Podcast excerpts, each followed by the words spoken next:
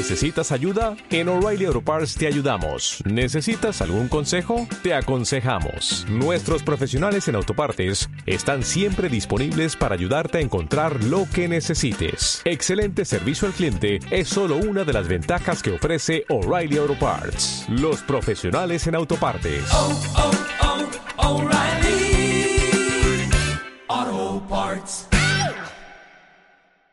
Capitán Beto, eh, venimos aquí, José Ramón y yo, a pues pedirle que nos enseñe una maniobra que se piensa que no se puede hacer en un podcast de cine. ¿Verdad, amigo? sí, sí, yo creo que no se puede hacer. Es imposible, nadie podría hacerla. ¿Y por qué creen que yo les podría enseñar algo así? Pues bueno, porque su habilidad es legendaria, y, hemos visto muchas cosas, hemos oído muchas cosas, entonces, pues capitán, queremos que nos enseñe. ¿Y si creen que es imposible, qué les hace pensar que alguien se los va a enseñar? Pues porque eh, hace ratito el director Marco nos obligó a que viniéramos a pedírselo a usted. Bueno, miren, les voy a contar de la maniobra que alguna vez hicimos y que ustedes deberían de hacer y practicar. Alguna vez este, con Marco, precisamente, volamos juntos y yo durante aproximadamente 30 minutos hablé de una serie sin que él lo supiera. Eso es verdaderamente legendario. Él todo el tiempo creyó que estaba hablando de una película, así que los reto a que ustedes también lo hagan. Bueno, yo creo que podemos hablar perfectamente de esta serie en la cual los pilotos tienen que llegar a su destino cargando un poco de dinamita. No, espera, estoy haciendo la reseña de Top Gun. Ah, ah, Es, mucho es más imposible. Difícil. Es imposible, es mucho más difícil de lo que parece. Sobre todo porque eh, yo, yo esperaba que nos dijera algo de cómo hacer esa maniobra justamente en este momento en el que estamos grabando este podcast en la cabina de un avión y cada uno de nosotros está pilotando un avión. ¿Cómo podemos salir de esta, Capitán Beto? Pues, como les explico que esta es una serie de bajo presupuesto, así que no hay paracaídas en este avión. Oh, no. Reducido, amigo. Tenemos que... Es extraterrestre. Que voy. Es. No, no, no, no, no lo hagan, no lo hagan. Tenemos que seguir hablando y esto tiene que parecer una película de alto presupuesto, así que sigan este, dándole algo a ese guion. No, lo siento, voy a detectar mi asiento, adiós. No, no, no, no, no, va. no, en serio.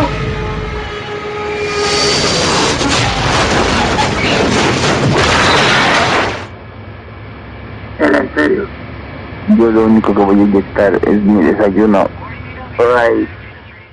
You ain't heard nothing yet. Wait a minute, I tell you. You ain't heard nothing.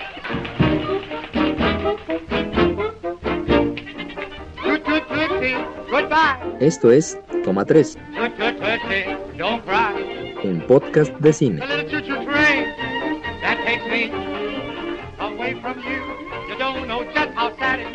Bienvenidos a Toma 3, un podcast de cine desde este desde ese barco que sirve para aterrizar aviones, ¿cómo se llaman esos barcos? Eh, portaaviones, desde este portaaviones en medio del mar. Los saludamos. Roberto Chévez. José Ra Sánchez.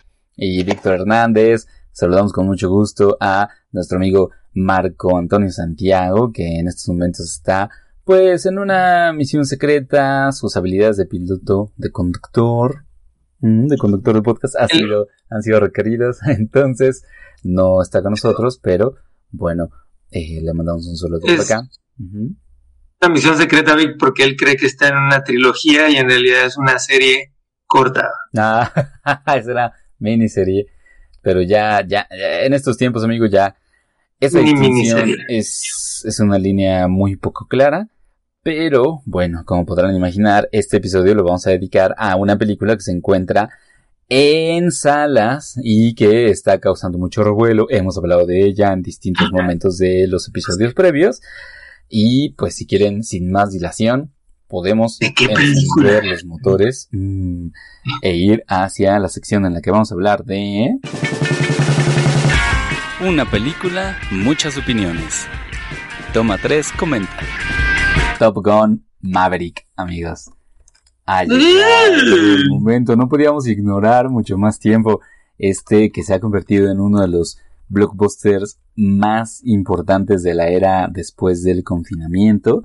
No digo de la era del- después de la pandemia, porque la pandemia todavía sigue, pero sí uno de los estrenos más importantes después del regreso a salas Top Gun Maverick, dirigida por Joseph Kosinski de 2022, que es muy claramente una secuela de la Top Gun original de 1986. Y bueno, aquí como siempre solicito voluntarios para la misión de hacer una sinopsis y es más, ni siquiera puedo solicitarlo, le voy a pedir al cadete José Ramón que si por favor él pueda hacer la sinopsis de esta peli. Um, bueno, pues es una película en la que um, salen piratas del aire Y de en escala Simpson del 0 al 10 eh, tiene un 8. No, pues básicamente es una película en la cual em, resulta que nuestro protagonista de Top Gun em, pareciera que sigue estando en el mismo lugar, ¿no? Sigue siendo el mismo grado no avanzado a diferencia de em, el personaje interpretado por Van, Kil Van Val Kilmer que eh, tiene los grados máximos dentro de la marina, ¿no? Y em, pues parece que eh, su especie, ahí así tal cual se lo menciona, ¿no? Su especie está en extinción y al haber hecho una maniobra eh, riesgosa, pongámoslo así, eh, es llamado ante las autoridades y cuando parece que será el fin pues de su carrera como piloto, recibe la misión de regresar con eh, pues llamémosle como escuadrón con estos Top Gun y eh, tendrá una misión particular que será eh, entrenar a unos nuevos pilotos pese a que nunca ha sido un maestro como tal, ¿no? Los tendrá que capacitar en una misión que se plantea como debido a muerte y pues bueno, justo la película nos va a desarrollar todo este entrenamiento y si efectivamente se logra o no se logra esta misión. Espero haber sido lo más concreto, pero sin spoiler. sí. Buenísimo, pues yo... Yo, yo, Ajá. yo, yo- yo creía que estabas hablando de la, de la primera parte, No. ¿no, sobre? No, es que yo, yo creo que ha pasado tanto tiempo entre la primera y la segunda que ya ni nos acordamos de que era la primera. Creo que tú la viste recientemente, ¿no? Yo la vi recientemente justo porque no la había visto, ¿no? O sea, nunca la había visto. Ah, un poco en muy bien. de, pues para ver la segunda, es que... Pues muy mal, tiempo, tuviste ¿no? toda la pandemia para ver la primera. Ah, bueno, pero, o sea, la tengo, la tengo fresca. Eh, y una de las cosas que más he comentado, que no sé si podemos comenzar con ello también, es, eh, digamos que lo mucho que ha gustado a la gente y lo mucho que varias personas han dicho que es mejor que la original, oigan. Pues, fíjate, no sé si, si podamos empezar por ahí. Ah, Este, o sea, ¿por qué, o sea, por qué es más buena que la original? O sea, yo, yo, o sea, tú que has visto recientemente la Top Gun, la primera parte, o sea, ¿tú, crees que realmente cambia la historia? Porque yo, yo, yo creería que en una segunda parte, obviamente lo que se busca es reproducir la fórmula que hizo exitosa esa primera parte. Y pues bueno, pues o sea, ni- ni cinematográficamente, ni, o sea, ni en estructura dramática, ni este, ni, ni en cuestión de efectos, yo, yo creo que es este eh, la gran película, la primera parte, ¿no? Este, yo creo que deja mucho que desear. Esa película de, del finado Tony Scott, ¿no? Al cual se le hace un homenaje en esta, en esta, en esta nueva versión, este, en esta segunda parte, pero este, pero pues en realidad no es una gran película, ¿no? O sea, el- eh, eh, y, y, pues bueno, creo que esta pues viene a, a mejorar mucho lo que se logró en la primera, ¿no? Sí, pues una de las cosas que resalta de inmediato es que el personaje sigue siendo el mismo. Y digamos que la trama que gira alrededor de él eh, se mantiene igual, que es pues este piloto que desobedece las órdenes directas para demostrar que puede hacer lo que muchos dicen que no puede hacer, ¿no? Y, y, y desobedeciendo las órdenes, de alguna manera salva a sus amigos, eh, bueno, no a todos sus amigos, pero de alguna manera como que salva el día, ¿no? O sea, eh, logra hacer las misiones y, y este, y, y, pues, y, pues, tiene el éxito que se espera de él. Eso sigue siendo básicamente lo mismo, eh, pero a mí me llamó mucho la atención como ese mismo elemento de la trama lo meten en, pues en una trama eh, un poco más moderna, eh, eh, y que tiene este elemento añadido de alguien que está pues contemplando su vida, ¿no? Contemplando un poco como hacia dónde, hacia dónde llevó su vida, qué ha sido de ella y este, y qué puede hacer con las nuevas generaciones. No sé ustedes cómo vean precisamente esos elementos pues no sé, o sea, yo, yo, yo creería que este, efectivamente se están retomando los mismos elementos, es prácticamente la, la historia de este de las vicisitudes de un grupo de, de, de, de estudiantes malcriados en, en, una escuela donde prácticamente los dejan hacer lo que quieran, o sea, en, en, esa escuela donde existe todo menos disciplina, donde aparentemente pues debe de haberla, pero pues, parece ser que no la hay, porque bueno, la mayoría de las escenas este, interesantes pues no son aquellas donde estos estudiantes están estudiando, ¿no? Sino más bien están este, eh, pues echando desmadre. ¿no? Entonces, sí. sí es, y pues bueno, pues parte de la estructura dramática de, de una historia de este tipo pues consiste en que pues estos tienen que aprender a ser disciplinados, ¿no? Entonces, este, eh, y bueno, y pues por supuesto trabajar en equipo, ¿no? Entonces, ¿qué es, qué es, qué es justo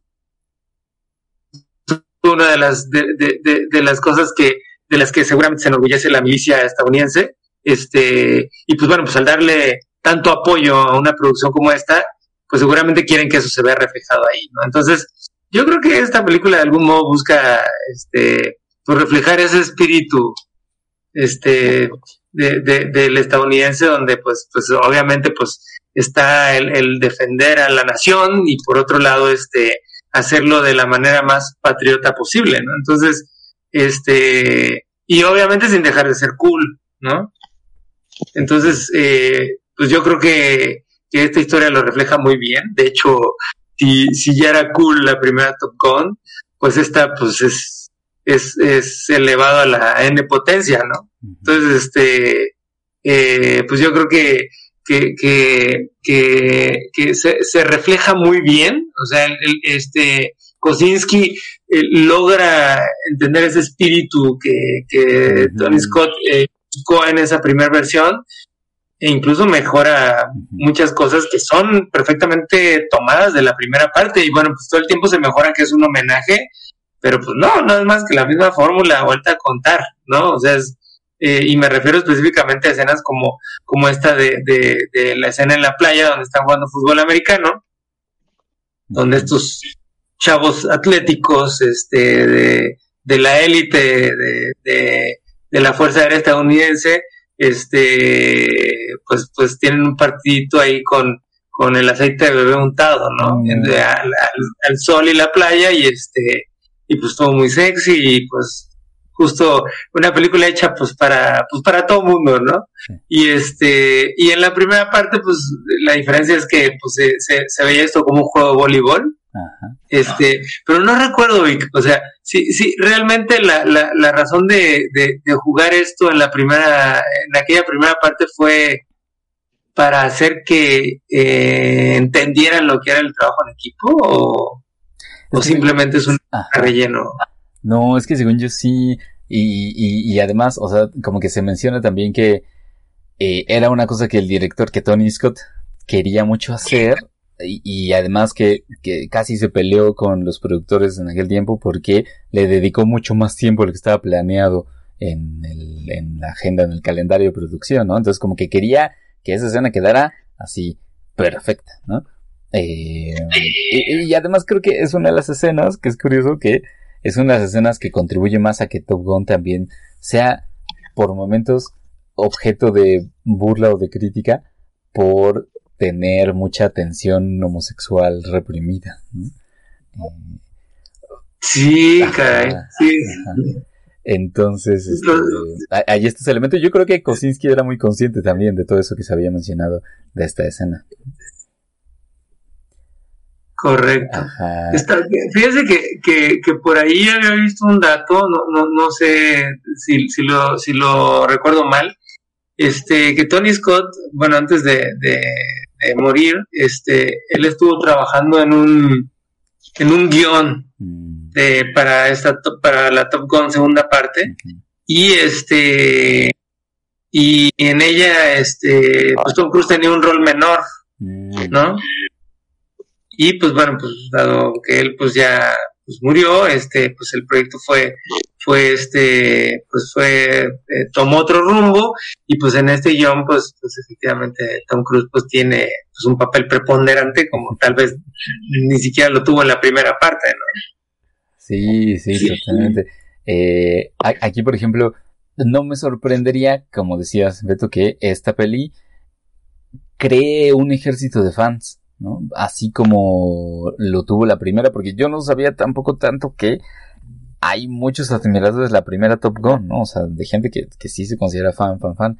Em, y considerando que esta es una mejor peli, o sea, no me sorprendería también, ¿no? Que haya mucha gente que se que, que la vaya a tomar así como de, de sus pelis, ¿no? Favoritas. Em, pero aquí me gustaría preguntarle a Ramón Six cómo él eh, vio esta segunda parte, pero también si tenía presente, digamos, como en su eh, en su círculo, en su contexto cultural, la primera, ¿no? De una manera tan predominante como parece que ha habido, ha estado en varios círculos.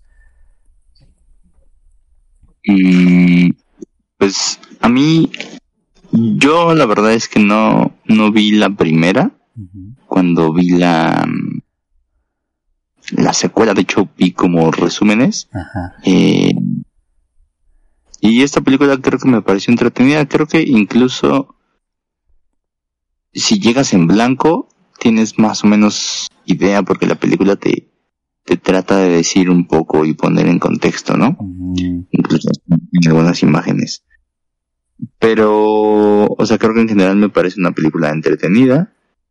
No, no podría decirte, ay, wow, eh, soy fan de esta película.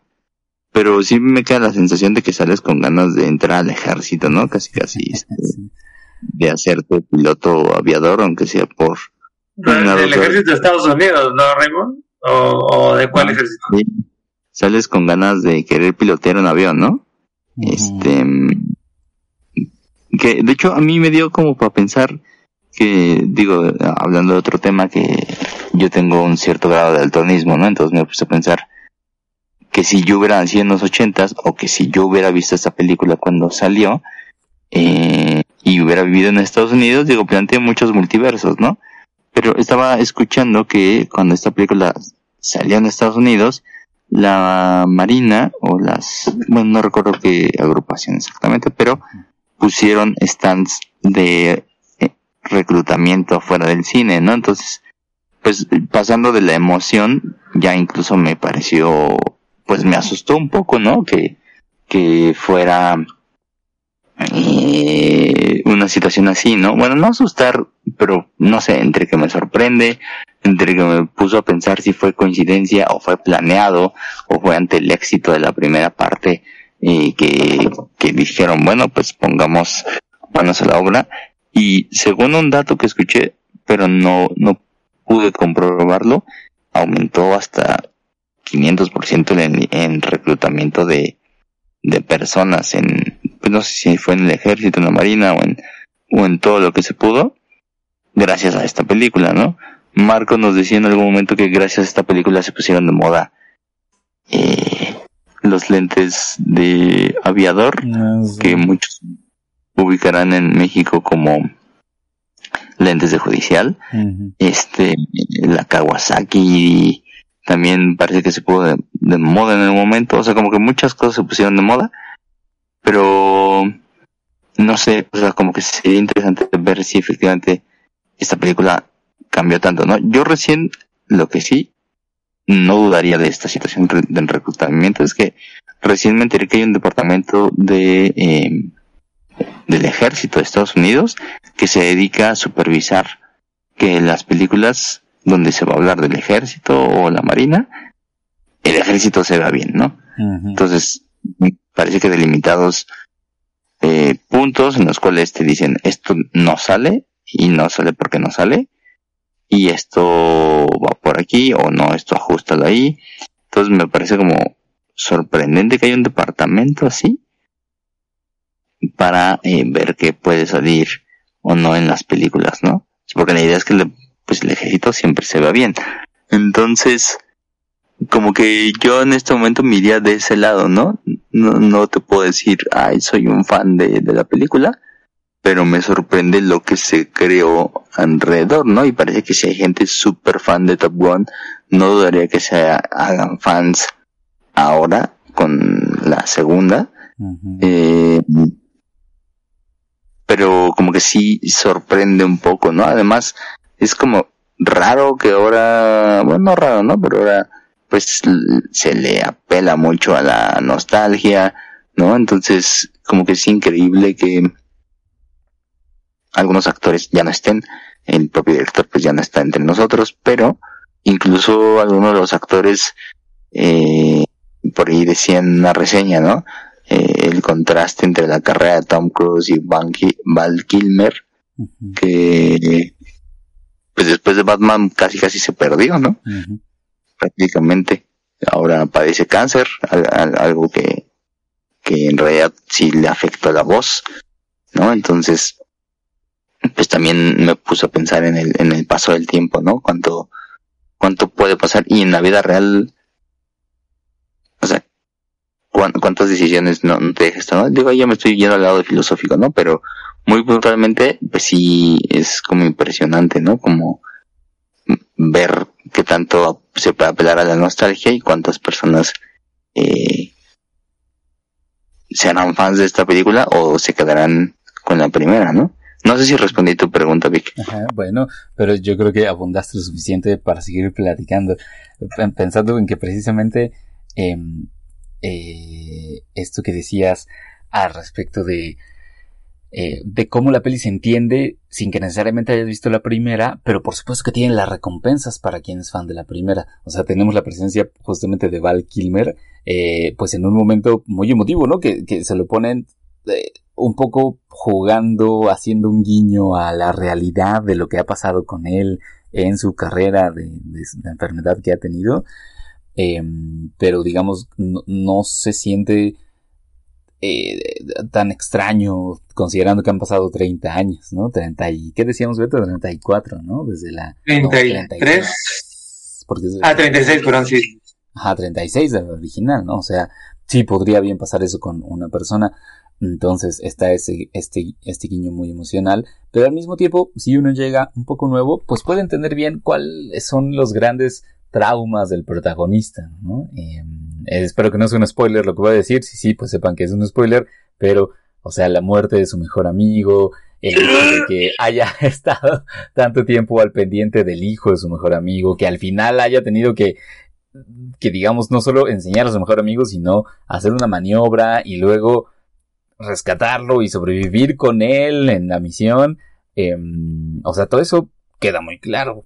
Entonces, em, creo que la peli ahí tiene como ese extrañadido, ¿no? Como que, digamos, Top Gun, la original, bien podría haber sido una semilla, una pequeña plantita que ahí estaba, tiene el suyo, claro, tiene su propia estética, que fue muy influyente, pero esta ya tiene varias capas más que la hacen mucho más interesante.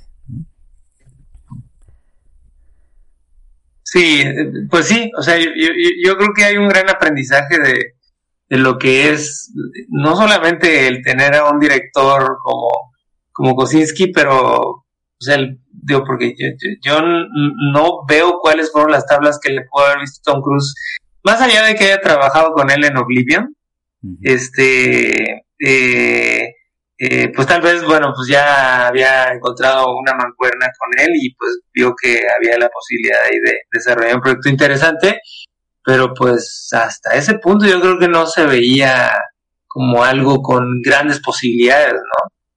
Sin embargo, este, eh, pues el proyecto desde, desde los, los últimos cortes que se tuvieron ya eh, casi lista la película para estrenarse a principios de la pandemia, este, pues, pues fue una película que, que pues, pues para los productores, incluido Tom Cruise, este, pues le veían un gran, poten un gran potencial en taquilla, ¿no? Entonces, eh, pues decidieron retrasar el estreno tanto que pues ya hasta la, incluso ya podría pensarse que la pandemia ya pasó eh, a, la, a, la, fecha en que finalmente se estrena, ¿no? Entonces, este, pues bueno, ya podemos, tenemos la posibilidad finalmente de ver algo que, que, que guardaron con tanto, con tanto recelo por, por todo este tiempo y pues bueno, pues podemos darnos cuenta de que efectivamente tenían una gallina con los huevos de oro ahí que estuvieron cuidando, ¿no? Entonces, tanto que pues creo que ya esta película es la más taquillera de, Tom Cruise, ¿no? Así es, sí, que ya la va a acercar al club de los mil millones de dólares en taquilla global. Eh, que digamos es una gran ganancia considerando la inversión original de la peli. Y yo debo decir, por ejemplo, que resalto mucho lo buenas que están las escenas de acción, amigos. O sea, no sé si coinciden conmigo, pero a diferencia del original, eh, donde pues hay escenas de aviones que vuelan y hay pilotos que te están diciendo lo que está pasando y tal, eh, aquí como que queda muy claro qué es lo que está pasando todo el tiempo con las maniobras, sabes qué es lo que quieren hacer, te emocionas cuando las cosas están empezando a fallar un poco, cuando lo logran, eh, y, y hazañas, digamos, maniobras eh, que, son hazañas en el aire, tú las puedes entender como verdaderas hazañas, ¿no? Eso me parece que está muy bien hecho y, lo platicamos un poco fuera de micrófono, pero decimos, o sea, no solo es la cuestión de cuánto ha avanzado, de cuánto han avanzado los métodos de producción de, de efectos prácticos, porque, o sea, sí hay, por supuesto, sí hay como en todas las pelis ahora, pero no son la gran mayoría, sino que es una cuestión de cómo están narradas y editadas esas escenas. ¿no? Y, qué tan creativo es, es pues tanto la producción como la dirección para poder llevar a cabo una idea, ¿no? Porque, porque, bueno, pues, pues, yendo a esa charla que mencionas, Vic, este, pues, pues estábamos haciendo cuentas precisamente cuánto tiempo había pasado entre la primera y la segunda parte, pues sí, efectivamente son 36 años, y este, y decíamos, bueno, ¿qué pasaría si en este momento dicen, pues se va a hacer una tercera parte eh, dentro de otros 36 años? Estamos hablando de, del, del, del 2058, ¿no? Este, ¿cómo imaginamos que podrían ser esas secuencias de acción en aviones? Porque finalmente eso es lo que no puede faltar, ¿no? Entonces, este, eh, pues podríamos decir que, pues, la tecnología va a estar más que resuelta en cuestiones cinematográficas y pues no va a haber más preocupación por hacer algo muy espectacular, ¿no? Y, pues bueno, o sea, pues es justo los 36 años que han pasado entre la primera y segunda parte y pues bueno, pues nada más para dar un dato, o sea, las escenas, eh, eh, todas las escenas que están hechas en aviones, de hecho esa fue una condición de Tom Cruise para hacer esta película, este, tenían que ser reales, ¿no? O sea, nada de green screen, nada de estar en un estudio cuando se estuviera este, volando un avión. Entonces, este, pues todo tenía que ser efectivamente ejecutado para que este, para que fuera grabado en, en, aviones en pleno vuelo, ¿no? Entonces, bueno, pues ¿cómo haces esto? Pues, ay, pues muy sencillo con la tecnología actual, seguramente, ¿no? O sea, pues pones una cámara de alta tecnología, de 6K arriba de, de estos aviones y este y seguramente con con, con, con, con, la tecnología de punta en cámaras, pues seguramente puedes, tienes posibilidad de tú como director estar viendo en, acá en tierra cómo es que se está desarrollando la escena y pues tú dar indicaciones vía pues algún dispositivo este, que pueda estar escuchando el actor dentro de la cabina del avión y pues decir, ok, hace esta corrección y vamos a hacerlo nuevo y pues lo hacemos rápido y corregimos rápido y filmamos ah, con una agilidad que antes no se había podido tener en una escena de ese tipo, ¿no? Mm. Cualquiera pensaría que eso es posible, ¿no? ¿Estamos de acuerdo? O sea, ni, ni siquiera tenemos que esperar otros 36 años para que eso sea posible, ¿no? Y, y para pensar que eso sea posible, porque creemos que ya no puede ser, ¿no? Pues no. ¿Cómo les explico que eso no es posible? O sea, o sea, con todos los 170 millones de dólares que costó esta película, las escenas se tenían que hacer. Subía el actor al, a la cabina del avión, le daba las indicaciones el, director de lo que tenía que hacer. Este, ya el, el, fotógrafo dejaba a punto las cámaras que había en la cabina y le explicaba a que ya cuando ya estuvieran en pleno vuelo le explicaba, bueno, se les explicaba a los actores cómo tenían que accionar la cámara para este, para que ellos mismos dijeran acción, este, eh, que la cámara este eh, corriera y este encender el equipo de sonido que grababa el, sonido ambiente, este, con lo que estaba pasando en la cabina y este y él mismo el actor mismo hacerse retoques de maquillaje y bueno pues toda esta acción la ejecutaban en pleno vuelo, ¿no? Entonces, este, eh, tenían que, eh, bueno, obviamente para que el avión estuviera a punto donde tenían que grabar, pues pasaba un buen rato y este, y pues ya cuando regresaban, pues ya a veces hasta había pasado mucho tiempo antes de, llegar a, acá a tierra y pues bueno, pues eso le causaba mucho estrés a la producción y al, al director porque pues no podían saber qué es lo que estaba pasando hasta que ya podían revisar el material ya en tierra. Ya una vez. Ajá. ¿Perdón? Yo te voy a preguntar, amigo, si, si eso significa que los actores, o sea, Tom Cruise, Miles Teller, Glenn Powell, que es un poquito como el Val Kilmer de esta peli, ¿no? Cara Wang, la, la piloto, eh, ¿estaban realmente pilotando el avión o cómo hacían? O sea, era... No, no, no, no, por supuesto que eh, hay, un, hay un piloto este, eh, totalmente preparado conduciendo el avión en una segunda cabina y este y pues el, el, el, piloto origin, el, el, piloto actor pues es el quien va interpretando eh, pues lo que, supone que pasa no y este eh, eh, pues bueno pues imagínense el show ¿no? o sea para poder grabar en un avión. Entonces bueno uno dice pues es que pues con 170 millones de dólares cómo vas a hacer las cosas de esa manera pues con 170 millones de dólares las tienes que hacer de esa manera no o sea a veces no hay forma de hacerlas de otra manera. Entonces este eh, pues bueno, pues se, cumplieron las exigencias de Tom Cruise de grabar en estos aviones y pues el resultado es espectacular, ¿no? O sea, yo creo que nunca habíamos visto escenas tan tan, tan espectaculares de, aviones de, en combate, bueno, de, aviones de combate en cine, este y, y, pues el resultado es verdaderamente realista, ¿no? O sea, no, no solo es realista, o sea, es impresionante, ¿no? Entonces, este, eh, eh, eh pues, pues bueno, pues obviamente, eh, pues para poder llegar a una edición tan, tan, tan perfecta como se logra en, en, la película, pues tuvieron que este, pues grabar muchas, muchas, muchas horas de, de material. Y este, pero pues, pues ahí está el resultado. Sí. Sí, y se nota muy, se nota muy fuerte eso, digamos. Yo estoy seguro de que eso contribuye enormemente al gran éxito de la peli. Eh, y por hablar un poquito de ese éxito, pues ya estábamos diciendo, ¿no? Es una peli que está cerca de los mil millones de dólares global, en taquilla global, si no es que ya los alcanzó para cuando se estrene este episodio. Eh, es la peli más taquillera de Tom Cruise. Eh, y ahora estamos viendo que está superando a em, el Doctor Strange, el multiverso de la locura, como el mejor estreno en este, en este año por lo menos en Estados Unidos, eh, donde ya está superando los 400 millones de dólares y está pisando de los talones al mejor estreno de la época de la pandemia, que es Spider-Man No Way Home, ¿no? Que anda por ahí de los 500 millones, una cosa por el estilo. Entonces, ya, exitazo lo es por completo, ¿no? Eh, ¿y será que lo que vaya a rebasar a Spider-Man? Hoy quién sabe, ¿eh? habría que ver porque, eh, o sea, ya lo decía un poquito Marco en, cuando platicamos de estas noticias de taquilla de Top Gun, que como que se siente mucho como la alternativa a las franquicias de Marvel y de Disney. Eh, entonces, pareciera que los públicos no se sobrelapan, pero bueno, si son públicos que quieren ver una buena peli, un buen blockbuster en esta época de verano, o sea, pues bien podrían estar eh, bien podrían estar sobrelapándose, ¿no? O incluso gente que probablemente esté acudiendo a verla dos, tres veces o que esté recomendándola mucho.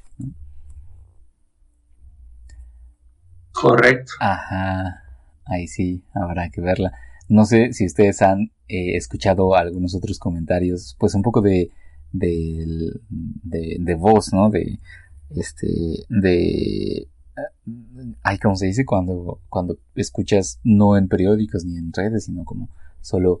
¿De boca en boca? Ándale, boca en boca. Ajá, acerca de esta peli. Sí, sí, sí, yo, yo, yo, pues, toda la gente que, que, que he visto, digo, hay gente que no, o sea, yo, yo, yo siento que no encaja con, con este rollo del Tom Cruise, es, que es el que salva a la Tierra prácticamente todo el tiempo, ¿no? y pues bueno, pues habrá gente que vaya a ver estas películas sabiendo lo que va a ver y pues que no le va a gustar, sea como sea, ¿no?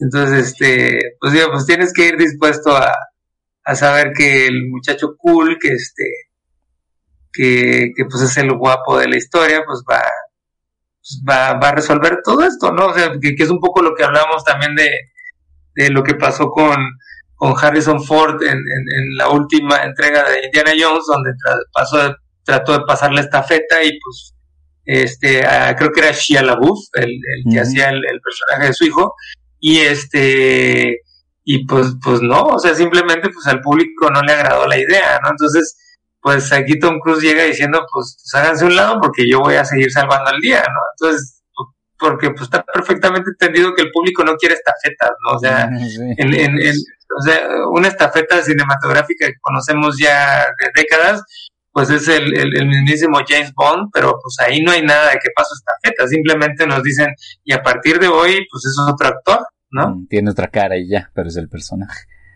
Así es, es el mismo individuo, o sea, no, no, no, no creo que eso de las brechas, de las estafetas generacionales, este, eh, pues haya funcionado en algún momento, no en este momento no tengo memoria de algo así, uh -huh. que, que, que haya sido tan exitoso, pero este, pero pues yo creo que aquí pues, pues finalmente yo, yo creería que con el resultado de esta película no, no que no nos extrañe que por ahí pronto surja un Top Gun 3 por ahí como proyecto ¿no? sí fíjate sería interesante sobre todo pensando en que o sea también lo mencionamos en algún punto no Top Gun digamos esta secuela eh, existe 36 años después y está planteada como ocurriendo treinta y tantos años después en ese universo y digamos se combina una serie de cosas Tom Cruise envejeció eh, bueno Val Kilmer envejeció también de otra manera pero eh, todavía está todavía está como para participar en la película claro. eh, mm. la, la, la, tecnología avanzó de cierta manera no como para que se puedan filmar mm. ahora entonces eh, es un poco como esas coincidencias bellas del mundo en las cuales se puede hacer una peli situada 30 años después, 30 años después. Claro. ¿no? Ajá. Entonces, claro. quién sabe si hacerla tres años después o cuatro, pues tenga como ese mismo sabor. ¿no? Quién sabe, no, pues yo creo que no va a ser tan, tan tal el impacto, pero pues yo creo que sí van a querer explotar pues toda la inercia que esto lleva, ¿no? Sí, pues, oye, oye pues, bueno, aquí, aquí, un dato extra, este, pues hemos dicho 36 años, ¿no? Pero en realidad son 33 por el retraso que tuvo su, su exhibición, ¿no? Mm. Entonces, este, en realidad, eh, el, el, lo sé porque porque por ahí leí una nota que pues la carga que le queda Tom Cruise cuando cuando cuando deja de disparar, no sé si se acuerdan, este queda en 33 este en 33 este disparos, ¿no? Entonces, este, pues es justo el número de años que transcurrieron entre la primera y la segunda parte. Ah, fíjate, entonces, fíjate. Sí. Entonces, este, pues sí, son 33 añitos que pues no se dicen fácil, pero pues pues ahí está toda la filmografía de Tom Cruise prácticamente en medio, ¿no? Claro, sí, sí, sí. Un hombre que lo ha intentado de todas las maneras posibles y al parecer está lográndolo con esta. Ajá, oigan, y ya para ir cerrando un poco, yo quería mencionar también al respecto de, pues digamos, un hombre que que aunque Tom Cruise se interponga mucho en la dirección de sus propias películas, pues bueno, también es responsable de cómo ha salido esta, que es Joseph Kosinski, eh, a quien conocíamos por algunas cosas, eh, pues no tan populares, ¿no? Como uno de los, uno de los remakes de Tron, eh, uno, ay, ¿cuál era la otra ah, que vimos? ¿No, al, al, al, ah, Oblivion. Ajá, pero, Oblivion de Tom Cruise también, ¿no? De Tom Cruise también. Y o- por ahí una que se llama Only the Brave, esa tuve oportunidad de verla, es, es la historia de un grupo de bomberos que, este, que bueno, es la historia real, de un grupo de bomberos que, que murieron apagando uno de los famosos fuegos de allá de Arizona. Mm, Y este, pues, está muy bien hecha, de hecho, Miles Teller este, participa en esa, en esa película, ¿no? Entonces, pero no tampoco se hace algo, se me hace algo como, como para darle un compromiso tan grande a, a, Kosinski con esta, con esta película y, mucho menos este eh, esperar el resultado que, que tuvo, ¿no? Sí, claro. Entonces. Pero bueno, ahora que ya lo tenemos ahí como ese descubrimiento, pues era natural que se empezara a hablar de sus siguientes proyectos. Y por lo pronto, lo que tenemos de dato acá es que está, eh, va a participar en un proyecto financiado por Apple, bueno, distribuido por Apple, eh, que va a ser una película a respecto de la Fórmula 1, una película de carreras, eh, que va a tener como protagonista a Brad Pitt.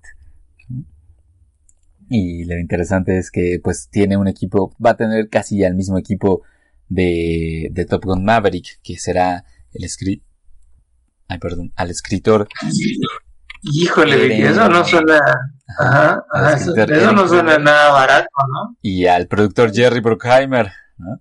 Eh, y No, hombre. Oman de, de la misma productora.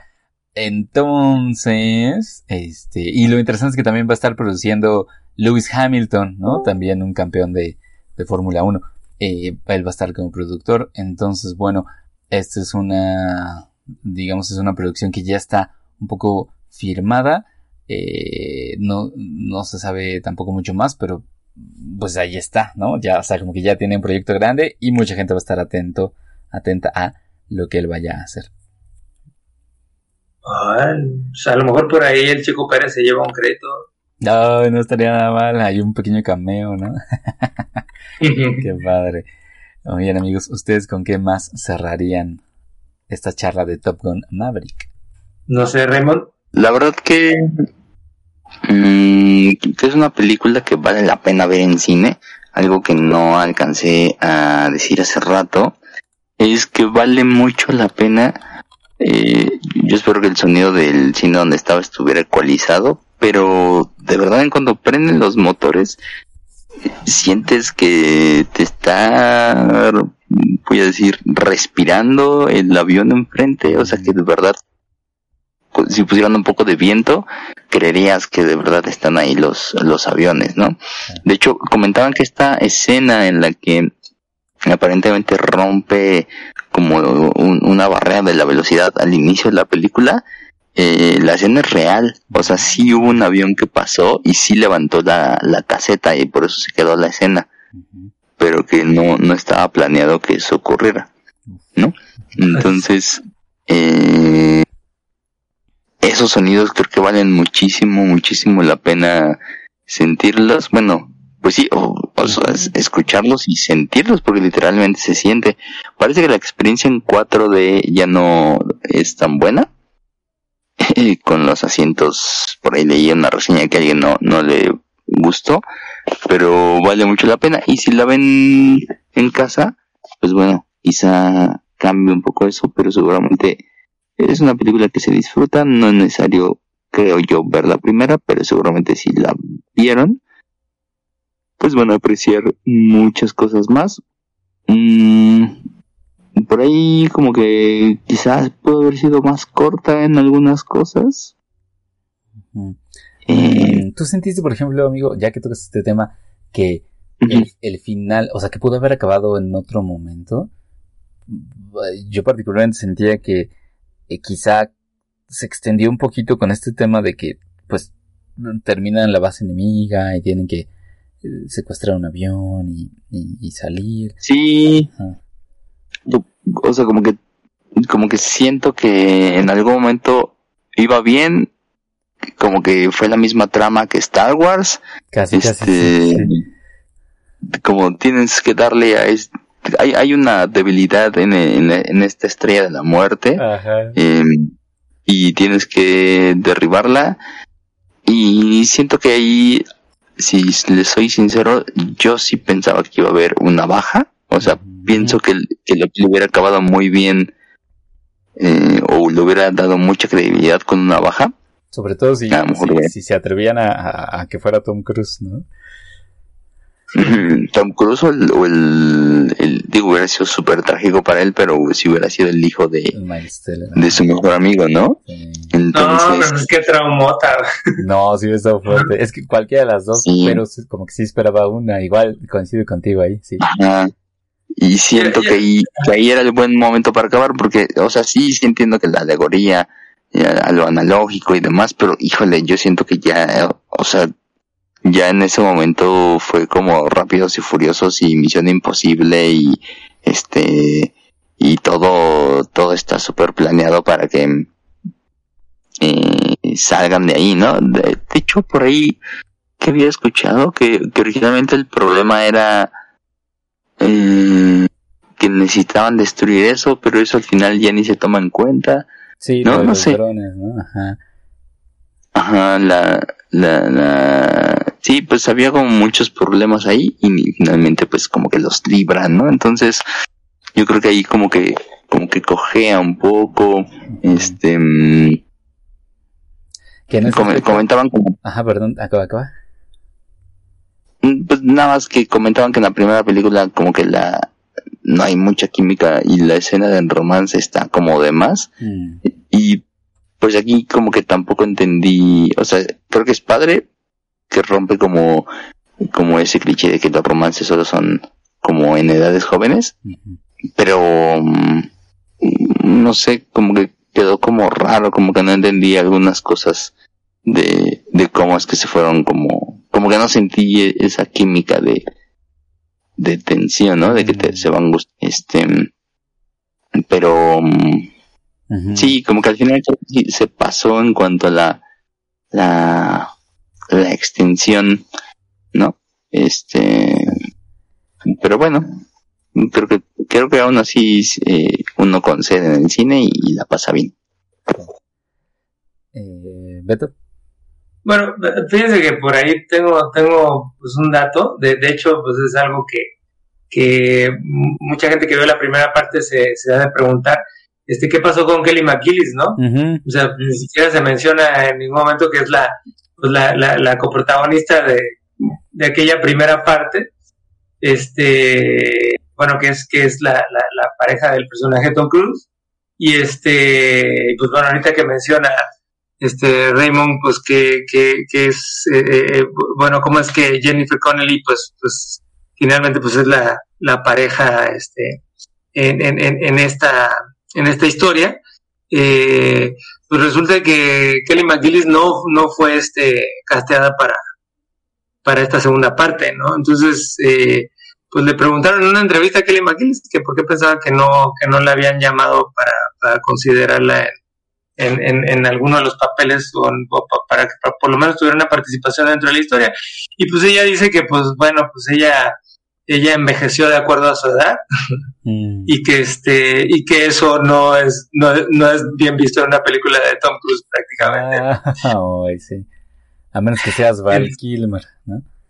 Pero solo- Eh, eh, pues no, exactamente entonces este eh, pues tal vez para quien interpretara a la pareja de Tom Cruise pues pues tendría que ser alguien que se viera tan jovial como Tom Cruise me imagino ¿no? entonces este pues supongo que Jennifer Connelly pues pues cumplió con el requisito y este y pues bueno pues ahí fue donde agregaron una, un nuevo romance para el personaje porque pues en realidad parece ser que el, el personaje de Jennifer Connelly nada más es mencionado en aquella primera parte Mm. ¿no? Ni, ni, ni siquiera es... Pues, bueno, otra cosa que, que, que quería mencionar es que este... Es que, pues, a mí se me hace algo padre que, que, pues en realidad no haya tanto drama en esta, en esta nueva, este, entrega, ¿no? Que, que pues, pues no hay muertos, pues, ¿qué significa? Pues que el día es redondo, ¿no? Y que pues, pues, o sea, se- es prueba superada, o sea, todos los, todos los traumas que, que viene acarreando pues, el eh, Maverick desde aquella primera parte, este, pues de algún modo son subsanados precisamente salvando el día y salvando a- justamente al, al, al, al, pues, al hijo de, de su prácticamente hermano.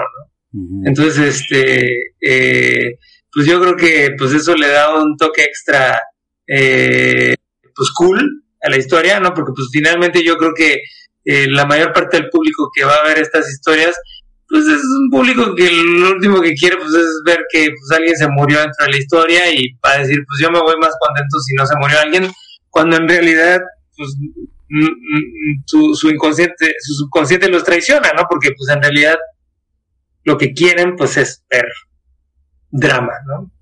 O sea, lo que hace fuerte a una historia, como dice Raymond, pues es prácticamente el que algo, algo trágico pueda estar ocurriendo ahí en medio, siempre y cuando esté bien colocado y siempre y cuando pueda servir para catapultar otras cosas.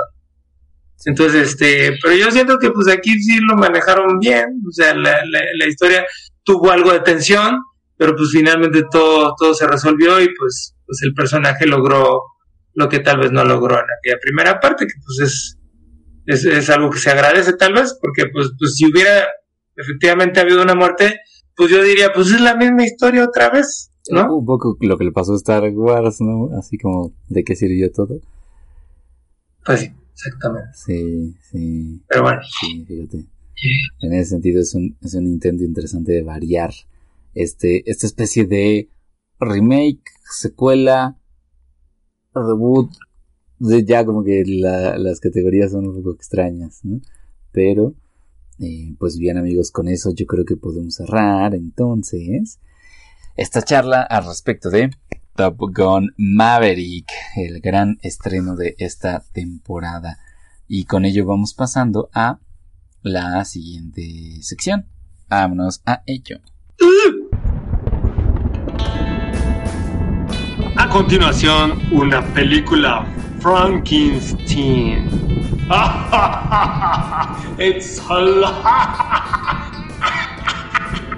¿Qué es la sección de Frankenstein? La reseña Frankenstein, una sección en la cual tomamos el título de una película y a partir de ella vamos poniéndole partes y creando una película Frankenstein que ustedes pues no van a poder ver en ningún lado porque solo existirá durante algunos momentos aquí en nuestro laboratorio secreto pero pues nos dará gusto presentárselas por un breve instante y el que será encargado de ponerle una chispa de la vida a esta reseña Frankenstein será Beto en esta ocasión. Amigo, ¿estás listo? Hay una niñita. Eh, eh. Y la persona. Ya, ya, Ajá. Ya, ya vi los títulos y me la ponen difícil. Ah, bueno, a ver, ah. sin, sin, que sepas exactamente qué título va a ser, el que te proporcionará el título será el querido José Ramón. Amigo, por favor. Sí, bueno, el título que. ¡Ah! Voy a elegir para el buen eh, Beto es. Chan, chan, chan, chan todo lo invisible.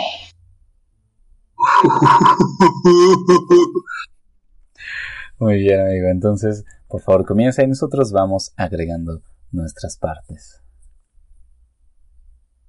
Muy bien, pues este, Todo lo invisible es una película del 2021 que este que fue estrenada en la plataforma de, de Netflix. Estuvo ahí este eh, pues prácticamente eh, un fin de semana, este, pero pues al fin tuvo que ser retirada por, por, por, por quejas de, de, las personas que lograron verla.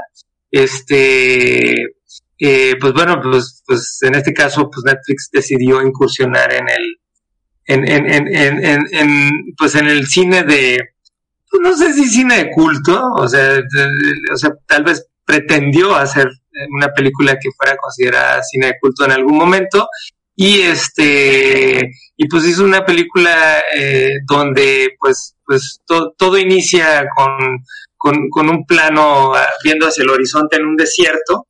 Y este eh, y pues al, más puro estilo de, de, de, los inicios del cine soviético este bueno de, de, de pues sí efectivamente de del cine que se hacía en, la Unión Soviética en aquel entonces, este, eh, eh, pues, pues este plano permanece ahí como, como creo que, pues, pues una película de 180 minutos, ¿no? Entonces, este, eh, pues, pues la película inicia con un, este, con una leyenda diciendo, bueno, pues vemos el título de la película, Todo lo Invisible, y entre paréntesis se coloca el texto, este, ahí está, solo es cuestión de concentrarse para poder verlo. Entonces, este, pues la película se desarrolla de esta manera, es, es, es, es, pues es, yo, yo creo que es un experimento muy interesante por parte de, del streaming que creo que ya, pues prácticamente está intentando de todo, y este, pues no sé qué, qué piensen ustedes, Raymond y Vic, de, de, de, esta historia. O sea, ustedes lograron ver este los 180 minutos. Bueno, debo decir que efectivamente fue un reto, pero para hacer esta reseña, pues por supuesto que nos echamos ese reto encima. Ahora, eh, lo que comencé a darme cuenta después de 15 minutos es que había ligeras variaciones, no tanto en la imagen, pero sino sobre todo en el sonido, ¿no?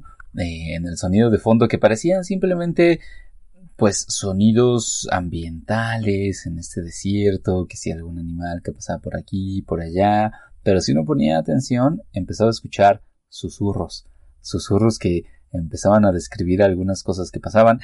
Y eh, o sea, una cosa que a mí la verdad sí me dio escalofríos es que los susurros, bueno, tan solo por el hecho de que si uno se pone audífonos, pues prácticamente los escucha aquí en los oídos, ¿no? Y eso siempre es desconcertante, pero además está el hecho de que los susurros te iban describiendo acciones que, que supuestas entidades invisibles estaban haciendo ahí en esa escena, ¿no?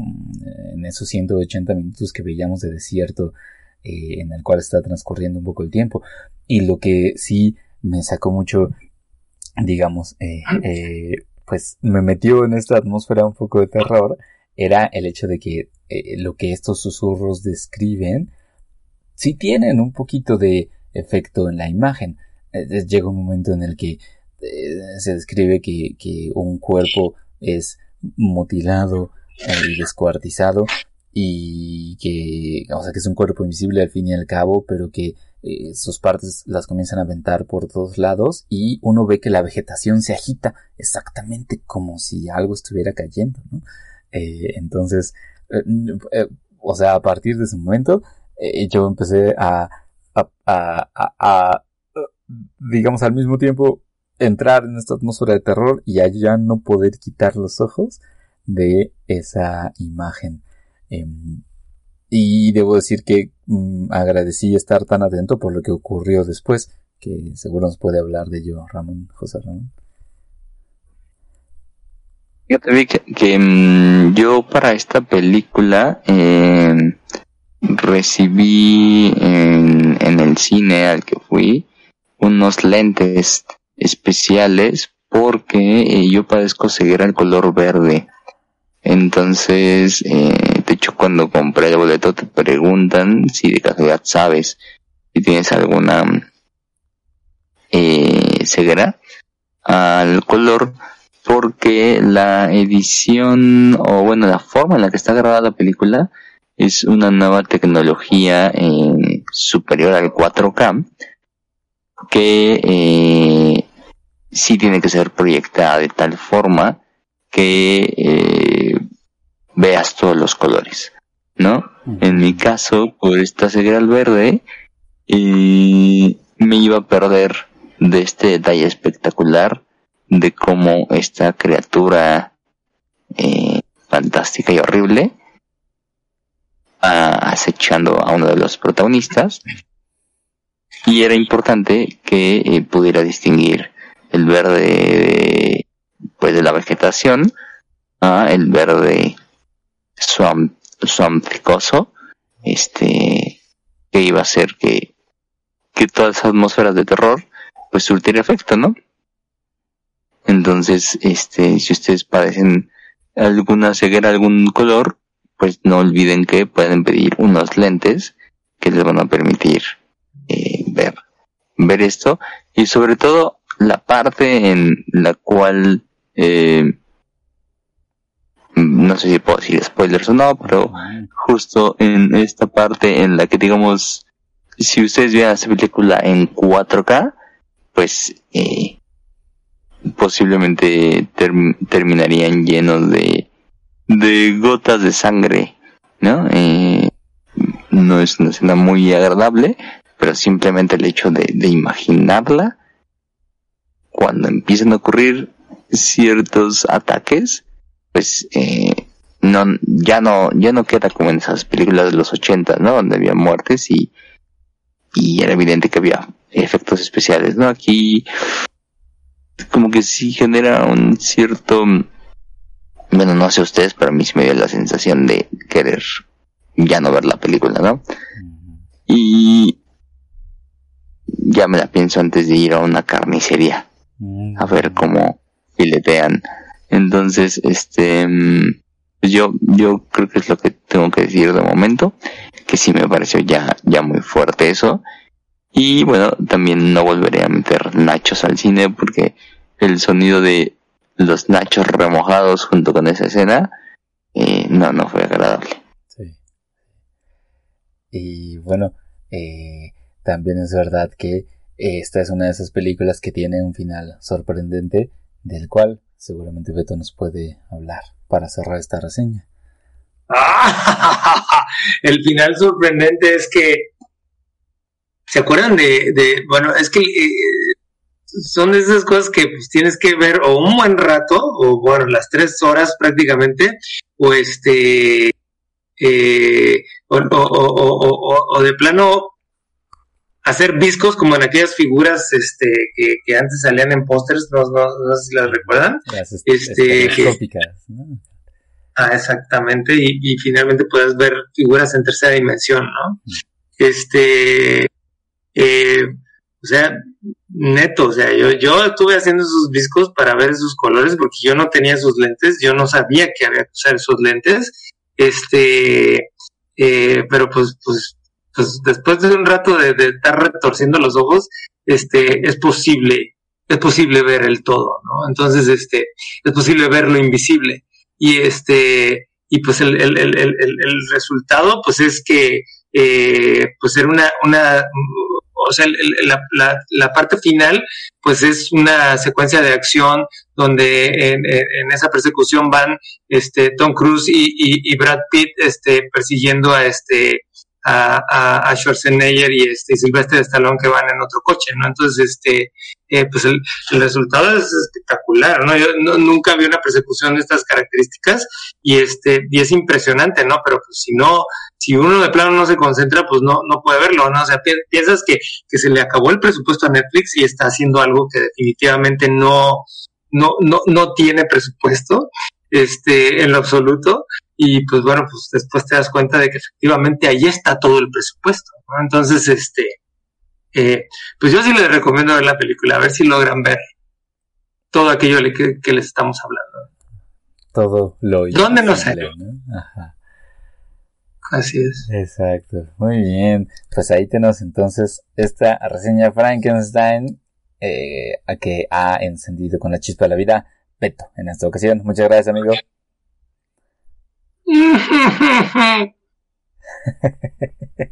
Eh, no es una referencia que nos vaya a costar derechos de autor, por supuesto. Vámonos pues a nuestra siguiente sección. Chan chan.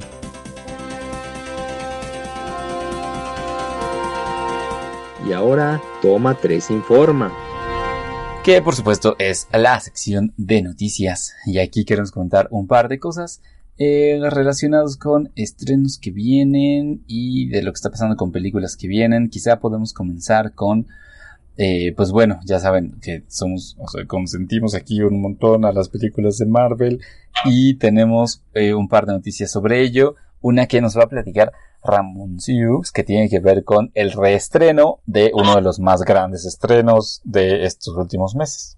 Pues me perdió la noticia, pero puedo decir que eh, hace rato hablábamos que Top Gun eh, superó, por ejemplo, a, la taquilla de Doctor Strange.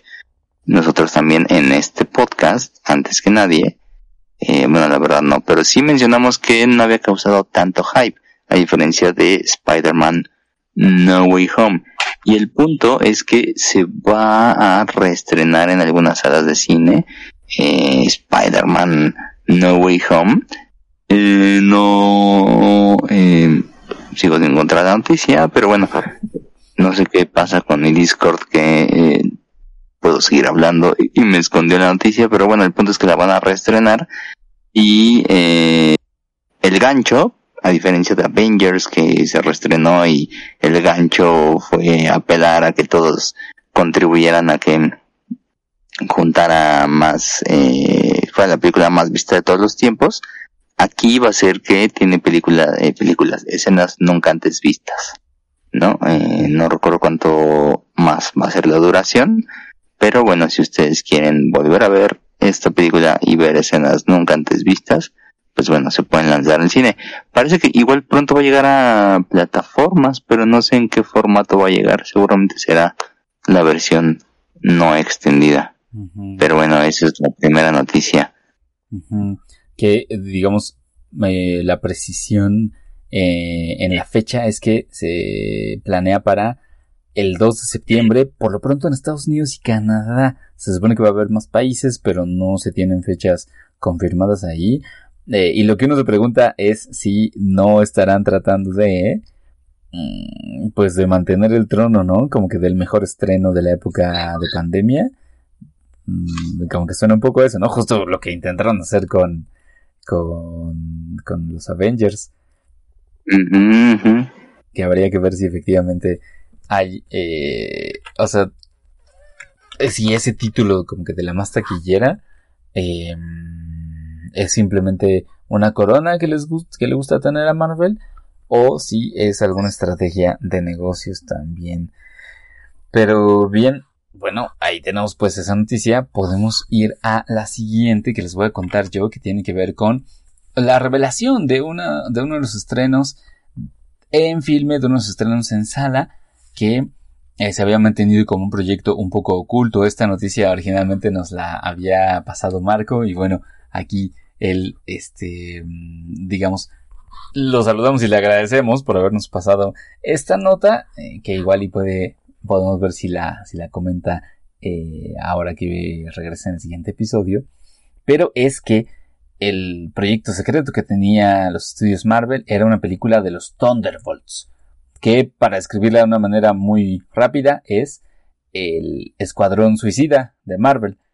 Es esta, esta idea de pues personajes que están un poco del lado de la villanía, que se unen en un equipo para hacer misiones pagadas por el gobierno, bueno, más bien encargadas por el gobierno, em, y que puede tener, digamos, en, la, en la versión de los cómics, pues ha tenido distintos personajes en el equipo han aparecido en diversos momentos en la historia de, los universos Marvel, eh, pero particularmente en el universo cinematográfico ya hay una gran cantidad de personajes que pueden entrar, eh, que, se pueden tal cual este, considerar como parte de los Thunderbolts. En principio está el general Tadeus Thunderbolt Ross, que, bueno es un poco de la, de la saga de, de Hulk, eh, que es por él que tienen este nombre, eh, este equipo, pero también están, y fíjense, o sea, pueden estar Baron Zemo y el Soldado del Invierno, que se han ganado nuestros corazones definitivamente, tanto en las pelis como en las series en las que han aparecido, y Elena Belova, que está llamada a ser esta heredera de la vida negra, eh, Ghost, Taskmaster o la Abominación, que también pertenece, digamos, a la serie de personajes de Hulk, y también el US Agent, esta especie como de, de Capitán América bizarro, eh, o sea, ahí tenemos una serie de personajes que pues ya están disponibles, ya tenemos actores que los interpretan, eh, ya hay cierta historia previa sobre ellos y hay que ver qué es lo que se decide al final, pero por lo pronto lo que sí tenemos es el nombre del director que, bueno, es uno que no conocemos demasiado. Él se llama Jake Schreier, que es un director que pues, se ha conocido más por, por videos musicales de Kanye West, de Kendrick Lamar y por un par de películas como Robot and Frank o Paper Towns, que creo que ninguno de nosotros ha visto. Entonces habrá que ver qué esperar. Por lo pronto, pues tenemos este acercamiento. Thunderbolts no se tiene tampoco muy clara una fecha, ni tampoco en, en qué, en qué fase será la que vaya a estar. Pero bueno, ya tenemos ahí otro nuevo proyecto y potencialmente una subfranquicia, ¿no? Dentro de la gran franquicia que es Marvel, amigos. Habrá que ver qué tal. Hay un par de personajes a mí que, sí me interesaría ver ahí, ¿no? Por lo pronto, este, a Yelena Belova o al Soldado del Invierno con Baron Zemo, creo que estaría interesante. Pero bueno, ya veremos qué puede dar siempre y cuando sea una buena historia, sea entretenida, pues probablemente la esté viendo también. Y oigan, para terminar esta sección de noticias, queremos platicarles al respecto de una peli recién estrenada, pero que ya está siendo prohibida, vetada en otros países. Y es precisamente Beto el que nos va a hablar de esos vetos. Ay, yo. Ah, pues quién no. Siempre yo, siempre yo a la hora en que yo quiero saber de qué se trata el asunto. Este, pues sí, efectivamente está a punto de estrenarse la nueva película de Pixar, de Disney Pixar. Este, eh, eh, la nueva película que pues, pues que se piensa que va a hacer un, un, un reboot de, de la saga de Toy Story, que es este Lightyear. Entonces, este, eh, pues bueno, pues resulta que pues, la película ya, ya fue estrenada en, en, en, en, varios países, pero pues al mismo tiempo nos vamos enterando de que hay países que ya la están rechazando por una escena en particular que es el beso entre dos personajes femeninos. Y pues bueno, pues como imaginarán, pues efectivamente la, los países que están rechazando esto pues son aquellos donde la homosexualidad pues es considerada un delito. En este caso pues estamos hablando de países ubicados en Oriente Próximo y Asia como son Kuwait, Indonesia, Egipto, Líbano, Emiratos Árabes Unidos, Malasia, entre otros. Y pues bueno, pues este eh, los productores eh, dijeron que no van a ceder ni un pelito y no van a cortar esta escena porque consideran que es de gran importancia para el desarrollo de la historia. Entonces, este, pues bueno, pues ni modo, se la van a tener que perder, este, porque pues la película pues va a estar prohibida en estos países y este, y pues bueno, pues, pues, pues Disney en su, en su, en su afán de, de, de, de pues acceder a nuevos públicos y de, y de ser incluyente, pues este, pues ahora pues no sé qué tanto les esté doliendo no, no ser recibidos en estos países. Esperemos que, que, que el dolor sea menor a este, pues a, a pues el orgullo de intentar ser incluyentes, ¿no? Y este, y buscar que, que sus películas, pues, pues que, que son vistas por prácticamente todo el mundo, este, pues lleven pues, pues, pues un, un, un, un, mensaje que este, que pues otras películas para niños difícilmente van a van a poder incluir, ¿no? Entonces, este, eh, pues a ver, ve, veamos, al parecer aquí en México sí vamos a tener oportunidad de verla, veamos, este, pues cómo es que una vez más Pixar se reinventa con su historia, con, con, con, con bueno, con su, con, con, su historia central que ha venido construyendo el imperio, que pues ahora es Disney Pixar, ¿no?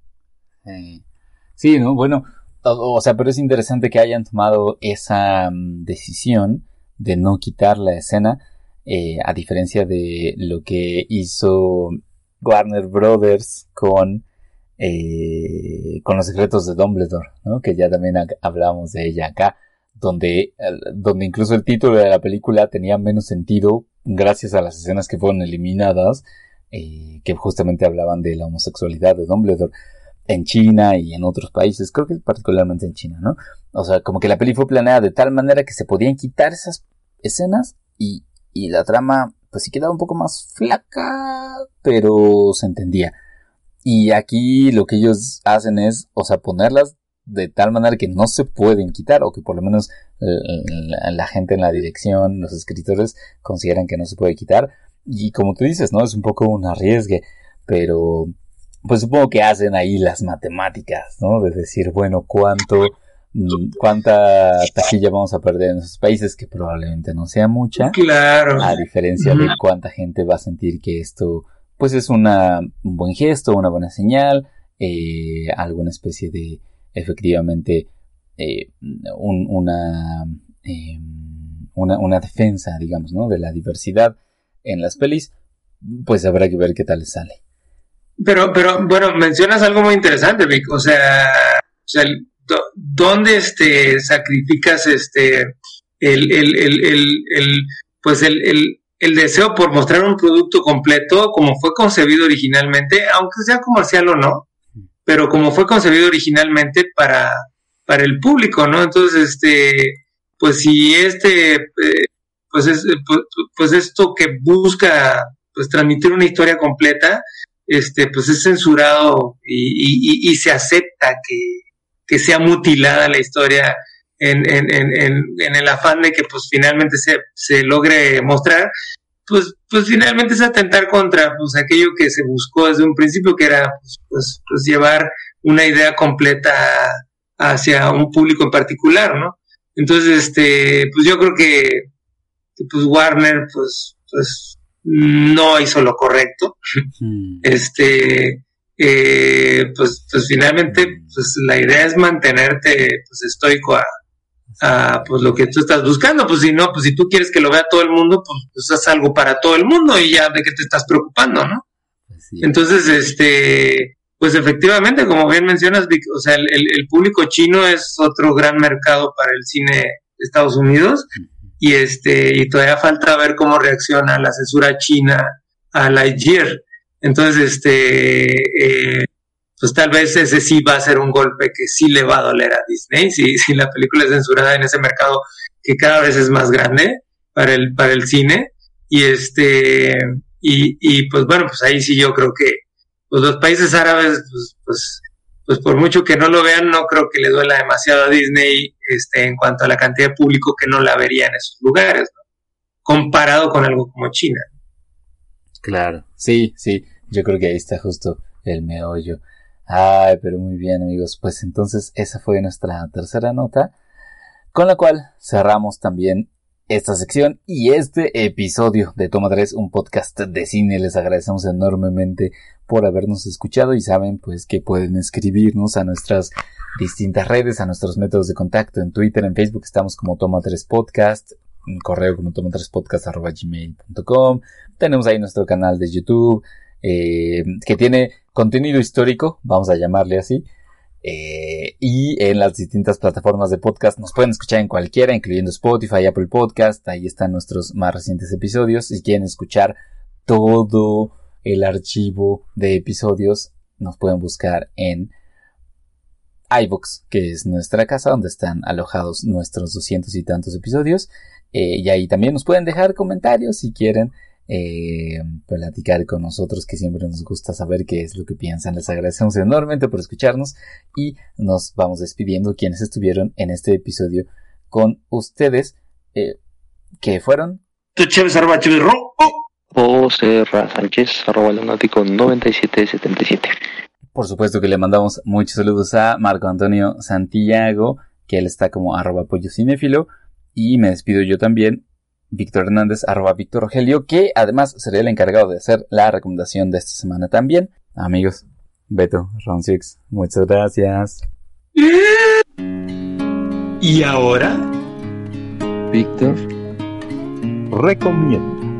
La recomendación que voy a hacerles esta semana es la película Garra o Hostel, que pueden encontrar en el catálogo de Netflix de reciente estreno dirigida por Jeremiah Sagar y protagonizada por Adam Sandler, que yo sé que ustedes piensan Adam Sandler, eh, comedias un poco simplonas o vulgares. Bueno, esta es una de esas películas en las que Adam Sandler adopta un papel más dramático em, y en la que pues eh, hace este este, este, este, este, intento de demostrarnos que también puede ser ese tipo de actores. Es una película en la que conocemos a su personaje como un reclutador de talentos para la NBA, particularmente para los 76ers, perdón, para los 76ers de Filadelfia. Y como reclutador se juega su carrera encontrando a un talento en España, a un basquetbolista amateur que es llamado Bo Cruz,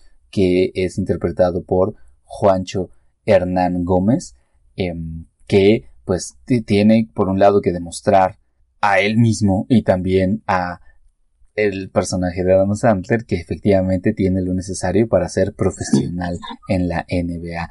Es un drama deportivo pues un poco muy como otros dramas deportivos donde tenemos distintos momentos en los que se demuestran las habilidades de los jugadores, particularmente de el personaje de Juancho Hernán Gómez, pero es un drama deportivo que está bien hecho, que nos lleva de la mano muy claramente eh, a, respecto de qué es lo que está en juego y nos deja ver efectivamente mm, un básquetbol pues digamos que bien jugado, ¿no? Se, tenía muy claramente la consigna de que tanto los jugadores que participaban como este protagonista, Juan Hernán Gómez, pues debían jugar buen básquetbol y eso se nota también en la película. Eh, eh, es una peli que, digamos, se puede destacar entre otras pelis de su género eh, por algunas escenas, eh, pero que al mismo tiempo cumple muy bien con lo que se espera de un drama deportivo. Garra, Hustle de 2022 en la plataforma Netflix es mi recomendación de esta semana.